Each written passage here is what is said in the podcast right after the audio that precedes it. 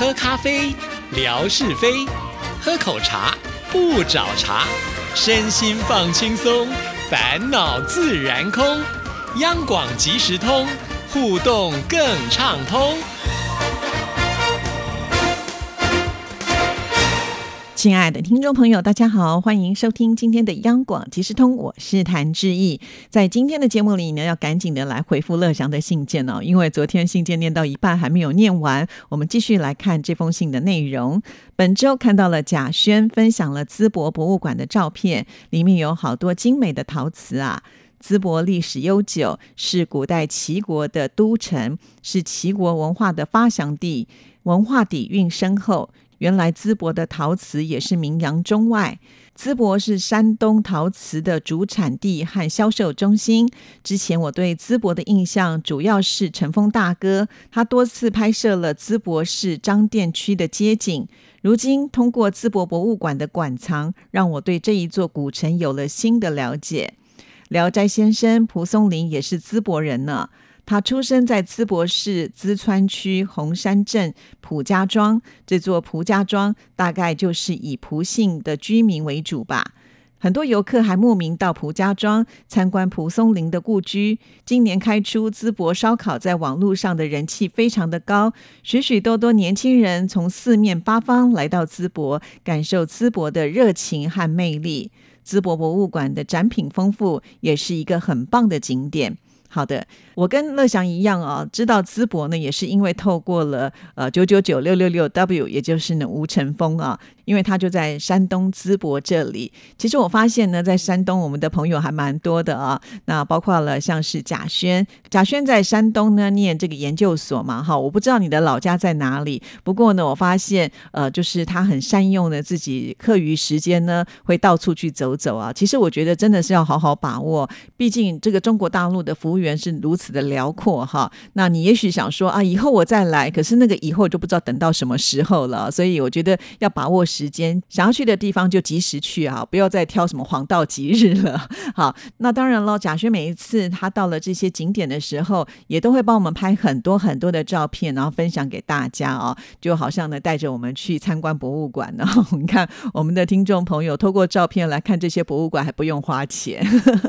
好，那再来呢，就是提到了这个烧烤啊，我也是透过呢这个陈峰的介绍之后呢，也看到媒体上呢介绍这个烧烤非常非常。的热闹啊！其实我个人很喜欢烧烤，但是我有一个疑问，就是为什么在这边突然是以烧烤爆红呢？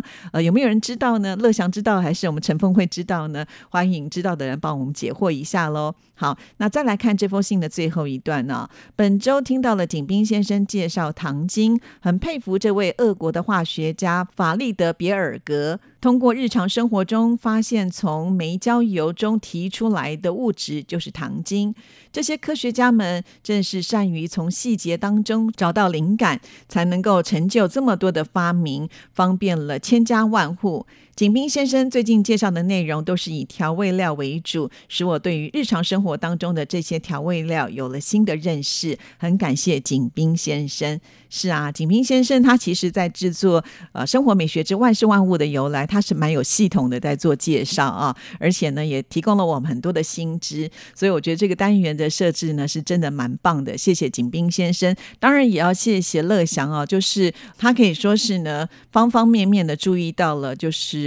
呃，质疑这里的节目的每一个细节啊，不管在节目当中说了什么样的内容，跟谁做了一些互动，甚至在微博里呢，他也是每一个呢都非常的仔细的看哈。生活室呢，他也会把一些重点帮大家整理出来。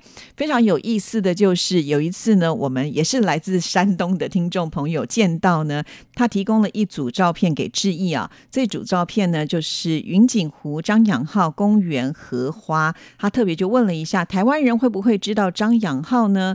然后他还特别强调，我是不知道啦。我的儿子跟我说过，那今天晚上呢有去逛逛啊，所以拍了照片就传给了志毅。好，那志毅很老实的说，我不知道哎。但是呢，既然呃提到了，我就要去查一下哈。原来呢他是这个元朝人呢，他是散曲的作家啊，跟张可久呢一起合称为二张哈。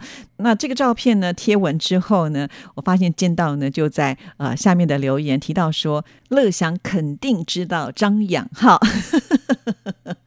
看来呢，乐祥已经成为了呃我们的最佳的百科全书代言人呢。只要大家不知道的、不了解的，都觉得乐祥一定会知道。其实呢，我是这样认为了。当然，乐祥呢，他是呃很会查资料的人啊。那他查的资料，他的记性也特别的好，好都会把它记得很清楚。那他每一次呢，也都帮我们大家了做了很多的这个解说啊。不过呢，我想也是要看这个乐祥他的时间啦。毕竟呢。乐祥也是要赚钱养家的人啊，因为呢，他从事的这个翻译的工作，有的时候呢，客户一多啊，要这个互动啦，他也知道准备啊，哈，再加上呢，他是一个很尽责的爸爸哈，还要带这个浩俊呢念书，所以呃，基本上我觉得他的时间应该也是被排得满满的哈。那只要呢，呃，呃乐祥有看到的话，我相信呢，他一定会帮我们做解说的。好，那我们再一次的谢谢乐祥的来信啊。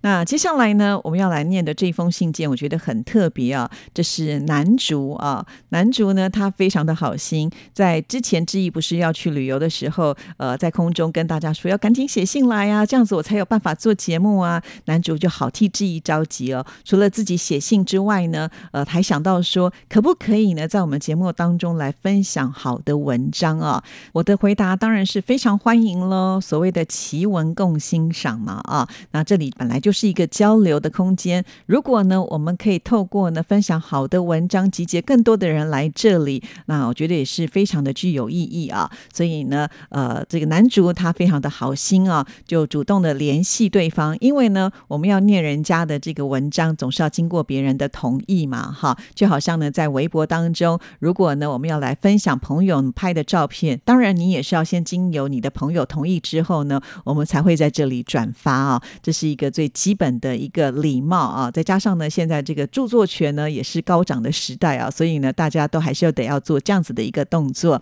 好，那我们今天要来分享的这篇文章呢，其实内容蛮长的，我们看看我们今天能够能念到哪里。那这个主题叫做腊八粥与炒米糖，作者是秋实，秋天的秋，实在的实啊，秋实，他目前是在安徽合肥工作。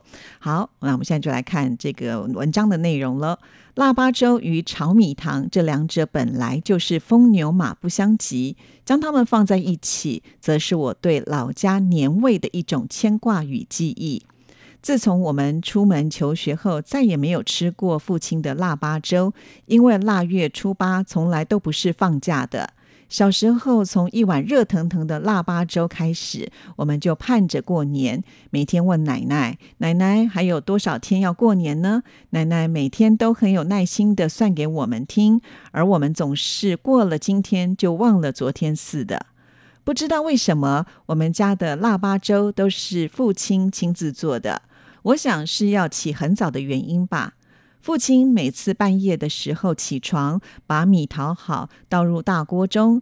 老家以前用的是土灶，一个灶两个铁锅，一般大锅煮饭，小锅炒菜。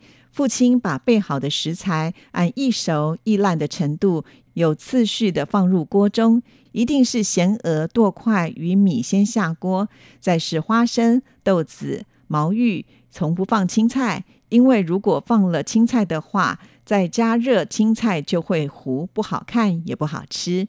父亲大概是抽烟喝酒的关系，每天起床的时候爱咳嗽，所以小时候我们的初八那天总是先被父亲的咳嗽声唤醒，然后在迷迷糊糊当中被堂前灶锅里的那浓浓的香味引诱着口水直流。即使这样，我与大哥依然卷在被筒里，不愿意起床。这个点的时候，父亲也不会叫我们起床，他会把灶堂的明火灭了，留了几个碳化的粗木头，让一锅粥慢慢熬着。六七点钟，大伯和堂兄弟们来了，我们也就起床刷牙洗脸。奶奶给我们几个兄弟一人盛一大碗腊八粥，隔壁邻居的小孩们也陆陆续续在外聚合了。每个孩子都捧着个大碗吃腊八粥，大家一起七嘴八舌的。大卫，你家放了什么？三猴子，你家放了几样？你的可好吃？几个小孩会一家一家的比，一家一家的数，看看有没有八种。有的孩子实在没有办法，就会说水也算，盐也算，油也算，一定要凑足八种才行。这时候我们就会起哄，这些是不算数的。我们家的腊八粥基本会是米、咸鹅、花生、红豆、绿豆、黄豆、毛芋头、瘦肉，能放咸鹅的很少有几家。像我们父亲这样把熬腊八粥这么当回事，也很少有几家。吃完腊八粥到学校后，小朋友们一起讨论的依然是今天的腊八粥。你家放了几样？你家放了什么？当然，上了初中以后，倒是很少再讨论这些。到了我高中的时候，好像我们家的腊八粥也开始偷工减料了。所以我记忆中最深的，还是小的时候的那一碗热腾腾的腊八粥。到底是哪个年纪的小时候，我倒是记不清楚。今年我也吃了老婆熬的腊八粥，也喝到了各售楼处提供的腊八粥，但都是甜的，不是我认知的那个味道，也体会不到那浓浓的年味。小时候家里熬腊八粥、做炒米糖，才意味着要过年。腊八粥每年父亲会熬，但米糖却是要请师傅到家里做。每年大概是过了冬至的时候，就有师傅带着大锅铲，带着一个帮手，在镇上走街串巷，帮人家炒炒米、炒花生。具体的流程工序我也记不太清楚。炒米应该是个技术活吧，有很多讲究。要不然我们这些贫苦百姓家，怎么会又管饭又给工钱请师傅呢？炒米炒好后，家里会买一大桶的糖稀，也就是麦芽糖，再请上做糖的师傅来家里炒米糖。师傅们会带着案板、切板、刀具等吃饭的家伙。师傅们先熬糖稀，再把熬好的糖稀与炒米和在一起，压制成大块，再用刀具、模具切成小块长方形的炒米糖。糖做好了，晾干之后，存放在密封的羊铁皮罐里。过年拿出来摆盘，给拜年的人们食用。当然，我们是等不到过年的时候，兄弟几个经常你偷一块，我摸一块。等到过年的时候，也剩不了多少了。其实我们不太喜欢吃我们家的炒米糖，太硬咬不动。我喜欢吃花生糖，就是用糖稀与炒好的花生和在一起压制的。但是我们家的花生糖总是掺着油炒米，不像隔壁家的花生糖只有糖稀与花生，特别的好吃。估计成本也特别的高吧。毕竟我们家孩子太多，家境也不太好。但炒米糖有一个花生糖比不上的，那就是炒米糖可以用开水泡着吃，味道不错。看了汪曾祺先生的文章，才知道四川有一种吃法，炒米糖水是可以在码头、车站等处卖的，而花生糖不行，花生泡不开。印象中，我们家请师傅在家炒炒米、做炒米糖的次数不是很多，可能是慢慢都做方化了。师傅们也用不着走街串巷的揽活。不过，我对有一次跟父亲一起半夜去炒炒米的场景，一直是记忆犹新。父亲挑着稻箩，我跟着后面打着手电筒。那天晚上很冷，却没有下雪，但是东北风呼呼的。父子俩一前一后在马路上走了很长的一段路，去的是哪里，我也不是很清楚了。到了地方，已经很多人在排队。师傅们挥着长柄铲子，大声的吆喝着。排队的人都很客气的对他们说话，递烟。作坊里洋溢着炒米的清香，不同米饭的香，炒米的香是干干的、芬芳的、缥缈的。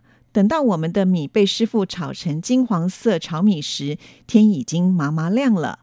道罗上盖着棉衣保暖防走气，棉衣下是满满而蓬松的炒米与香气扑鼻的花生。父亲挑着稻箩，带着我急急赶着去糖坊做炒米糖。天上稀稀拉拉的点缀着几颗星，路上来来往往的人越来越多，脚步匆匆，年越来越近。好的，这就是呢秋实他所写的《腊八粥与炒米糖》，我相信应该也会唤起很多听众朋友小时候准备过年的心境吧。哈，那如果大家呢听了这篇文章有任何的感想，也欢迎呢一起来互动交流哦。今天节目时间到了，就聊到这里，谢谢您的收听，祝福您，拜拜。